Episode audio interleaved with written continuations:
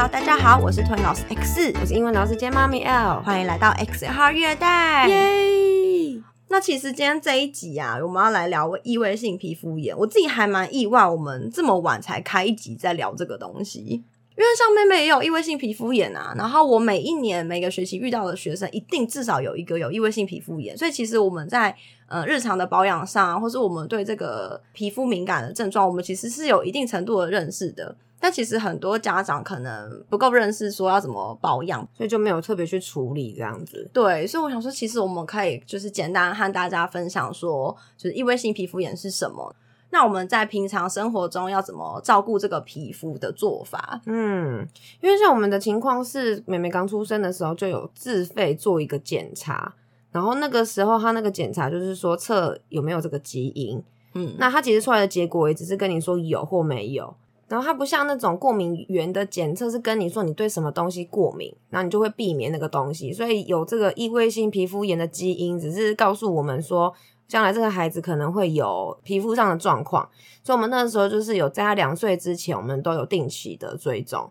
那每一次去追踪，可能医生就会问一下、关心一下最近状况怎么样啊，还好吗？然后可能当下就会看他的皮肤状况嘛。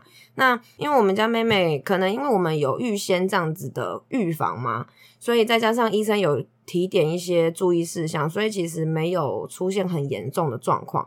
那他会有出现皮肤有异常的地方，通常就是手肘、关节处还有皱褶处，比如说像脖子啊、膝盖后方啊那种，你可能会流汗，然后。呃，有汗水堆积，或者是你可能没有及时去保持干燥的地方，就会有出现红红的。然后比较严重的话，就是会会痒，然后他就会抓，因为小朋友会抓是忍不住，他就会去抓嘛，所以可能就偶尔会有出现那种抓破的状况。然后医生那个时候其实就是也是有开药给我们备着，那他其实也是有跟我们讲说，那个药是有含类固醇的。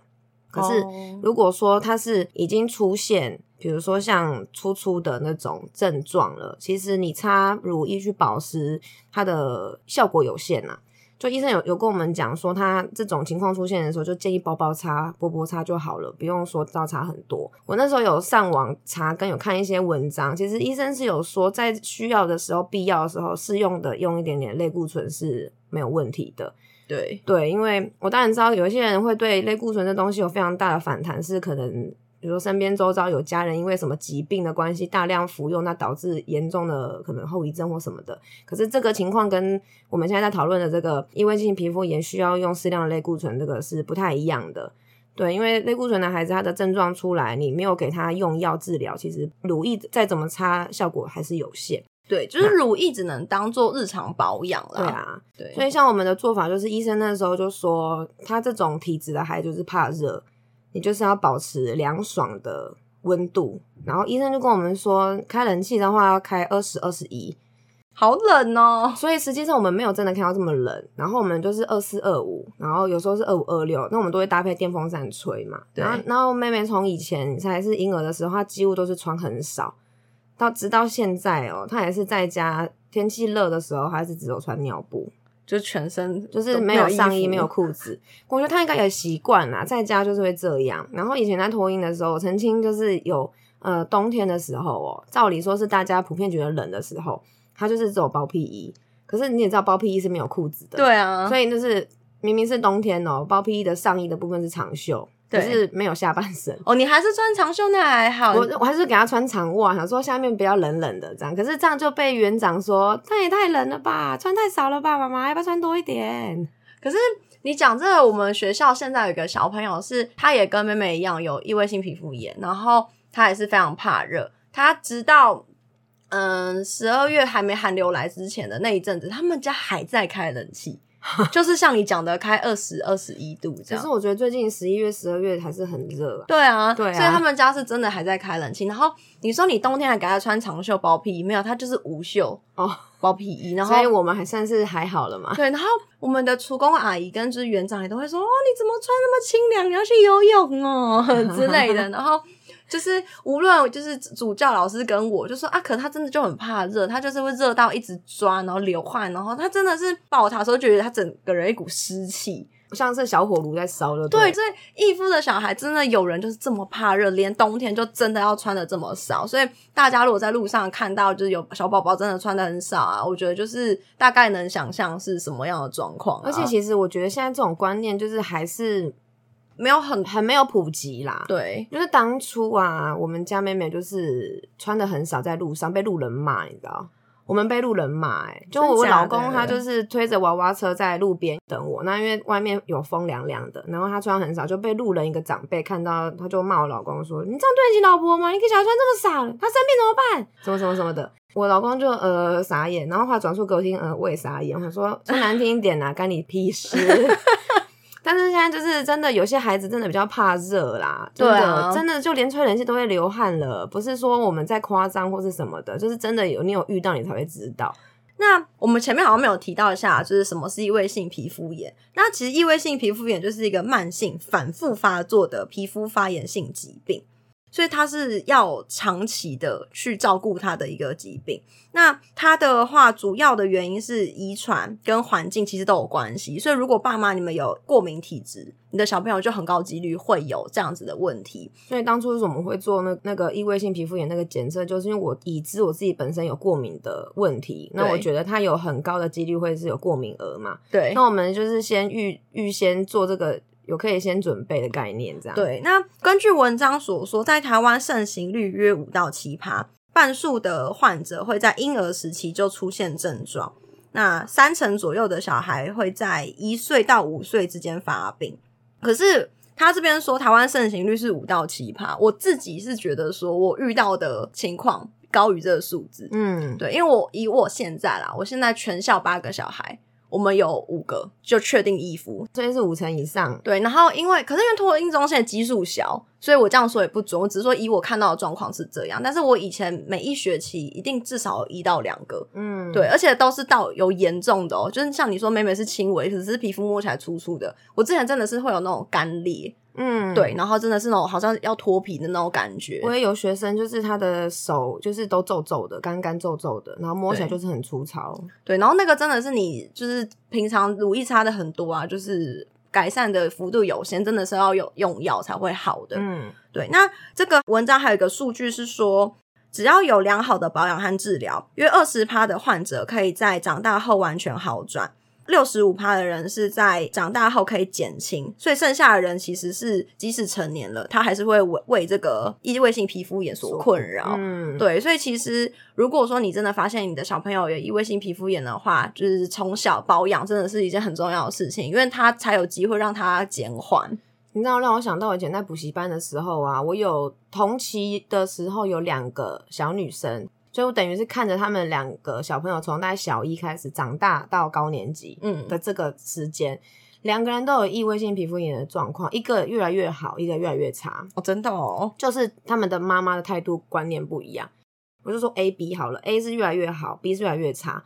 A 的妈妈就有分享她的一些，不管是乳液呀，还是说去哪边看医生给 B 妈妈，妈妈都不选，都不去。妈妈就是 B 妈妈就坚持用中医中药来去做调养。哦，所以那可是他有一些擦东西的乳液，这种日常的没有都没有，因为我们有问过，因为有看过这个 B 皮肤状况很差，它的严重程度是从身上蔓延到脖子跟脸上都有。哦，那你也知道，就是到了高年级，就会有青春期的可能人际互动等等的。那因为他的脸上很明显是有那种已经破掉、裂掉、干裂的那一种，就是我觉得你就是在流血，就是很痛。对我就问他说：“你有没有需要擦药，还是有没有什么乳液可以就是保护一下？”他说都没有，就说妈妈都说不用不用擦，是，所以代表他没有药，也没有乳液，他就只有听妈妈说的中药的调理。那就是很明显的，他并没有很有效的改善他的症状啊，因为他还是很严重啊。然后 A 的妈妈就是反观是可能。哪一个医生有人家推荐的，他就去看，可能有用药或是有乳液什么的，他就都有保健品能吃的，他也有去试。就我听妈妈分享，就是能试的各种能吃的，他都都去试，所以 A 就越来越好。嗯，当然他一定有找到合适他的方法，所以越来越好。那可是 B 就是越来越差。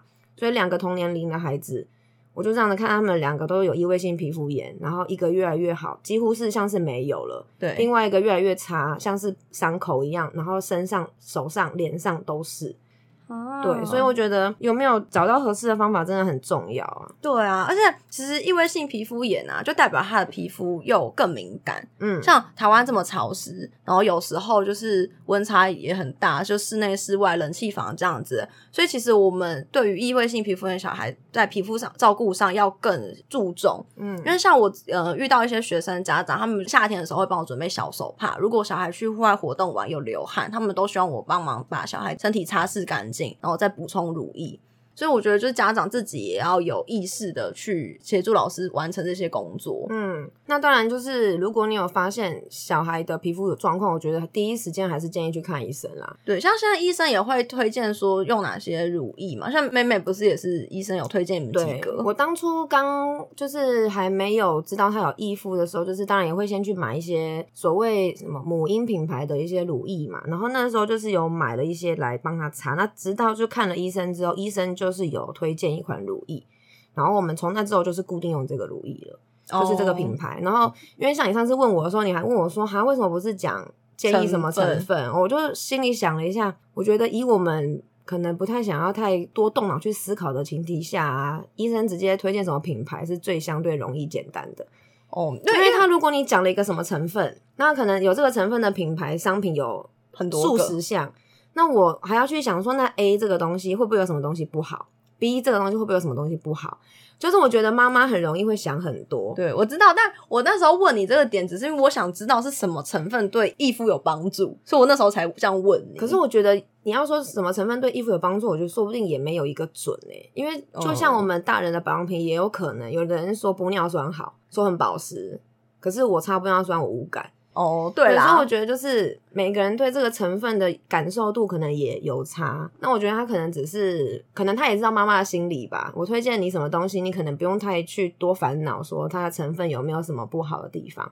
我之前也有过，就是我买了一个别牌的乳液，呃，不对，是防晒乳液。我因为我不知道好不好用，适不适合他这个皮肤的小孩，因为他虽然是写儿童幼儿适用，对对，然后但是我还是拿了去给那个医生看，然后医生看了一下说，嗯，这个不好，要的话就要买全物理性防晒的哦。对，因为防晒也有分物理性、化学性，跟现在有物理混合 mix 的，他那时候就有推荐我一个别的牌子的哦。对，那可是我我实际上我没有在帮小孩做防晒这个动作，因为我觉得。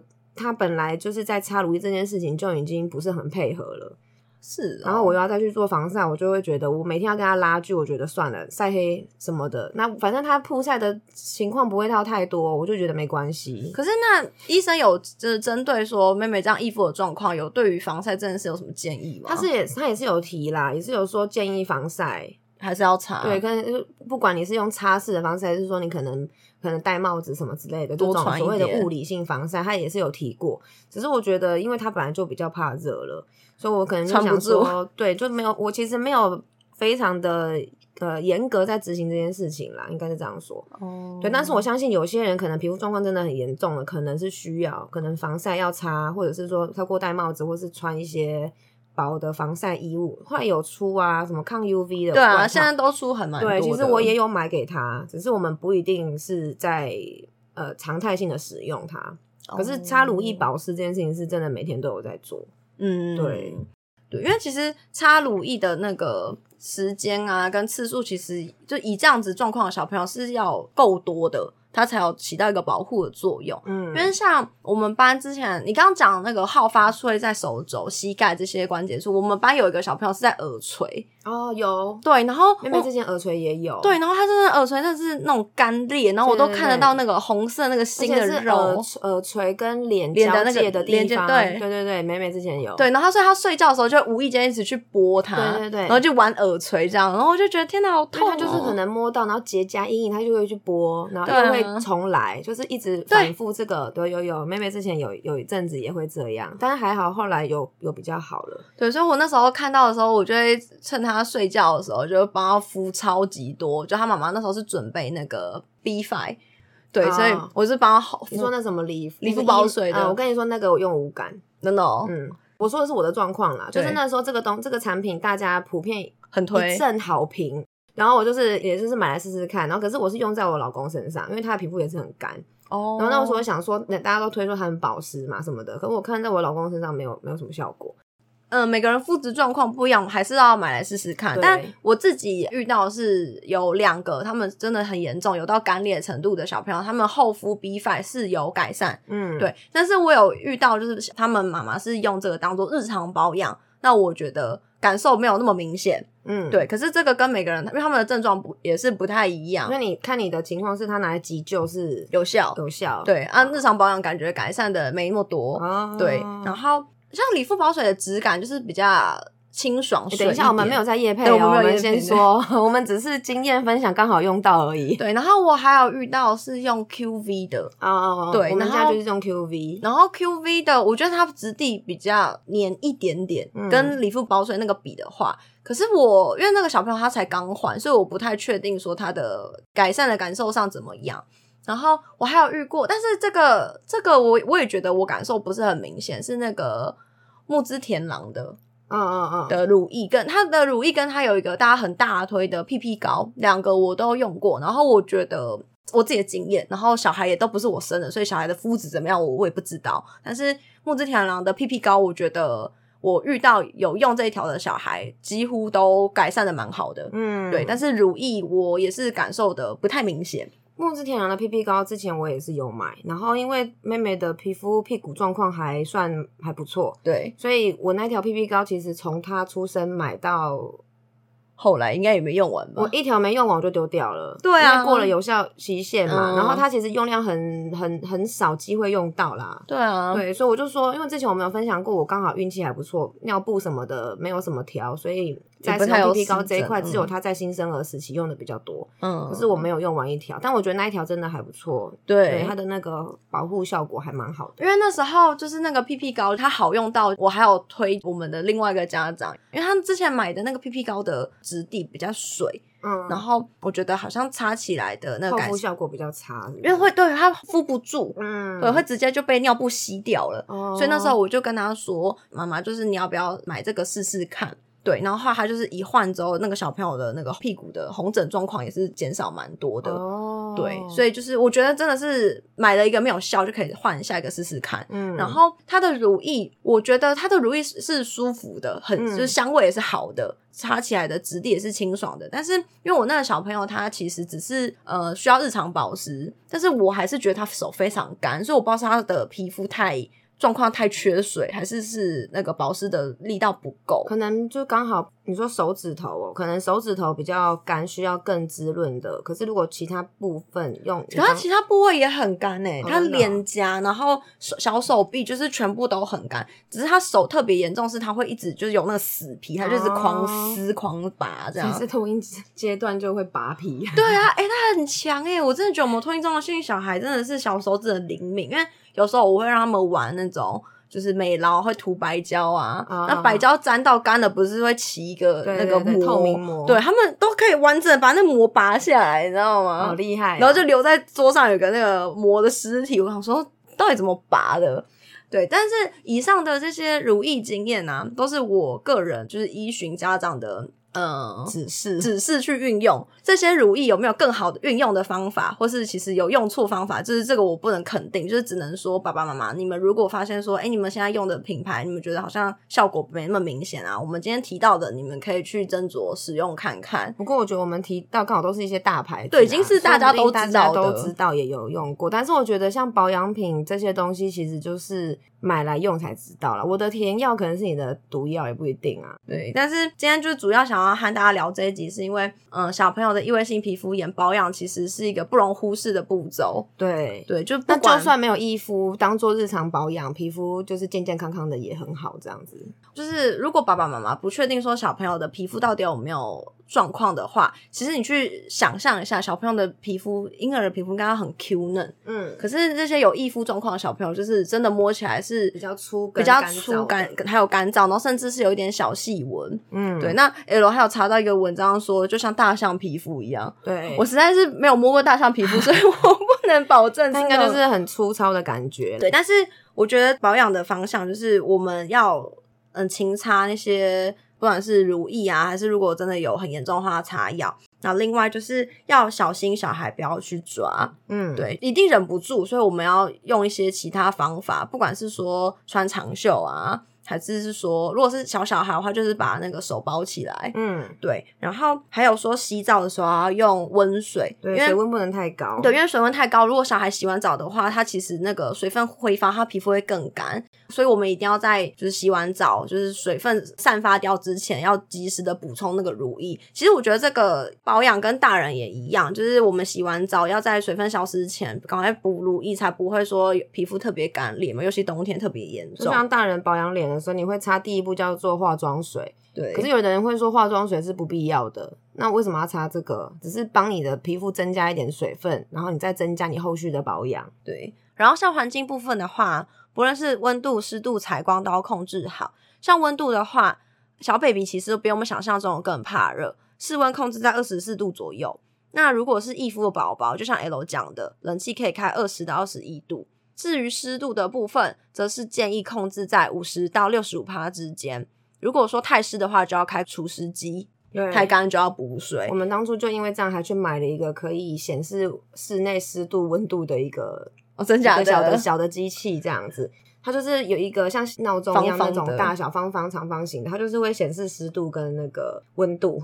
然后衣着的材质方面也是要尽量选纯棉的，或是不要是那种刺刺的。不透气的，因为我之前有遇过，是就是家长帮小孩穿那个牛仔裤，嗯，然后夏天的时候，我真的觉得它好热哦，夏天穿牛仔裤哦，对，很趴哦，但是很热，很热，所以那时候那小朋友就是流很多汗啊，然后皮肤感觉得出来，他就是有一点点开始要压起来那种。所以我们家帮妹妹买衣服，至今都还是那种棉的比较多，然后像她可能。比较好买，就是像那个什么 Latif 啊、Uniqlo 啊那种内搭裤。对，那最后推荐大家，如果对于想要了解更多关于育儿方面的医疗相关的东西，可以加黄崇宁医师健康讲堂，他的这个官方 LINE 的账号。我觉得他那个还蛮方便，就是他有一些图片按钮可以点选。那像举例说，我们今天讨论的是异位性皮肤嘛。它就有个选项是，你可以请问黄医师，就会出现一个图片，上面会选的东西可能有副食品啊、撞到头啊等等的。那异位性皮肤炎就是其中一个。那你再点异位性皮肤炎，它就会出现告诉你说，这个皮肤过敏虽然常见，可是不容易分辨，可能会跟什么东西搞混等等的，有一些相关的呃，算是资讯吧。对，那你就是简单的初步的认识这个东西，那你再根据自己的孩子状况，再去找医生去评估。因为我是今天听 L 讲，我才知道这个东西。然后我刚刚简略的划一下，我觉得他讲的还蛮简单扼要的，然后操作也还蛮清楚的。所以如果真的爸爸妈妈有一些医疗上的小困扰的话，祝福你们在上面可以顺利找到答案哦。以上就是我们这一节的节目内容，喜欢的话欢迎订阅及分享，请推荐我们的节目给你的朋友收听哦。谢谢大家，拜拜。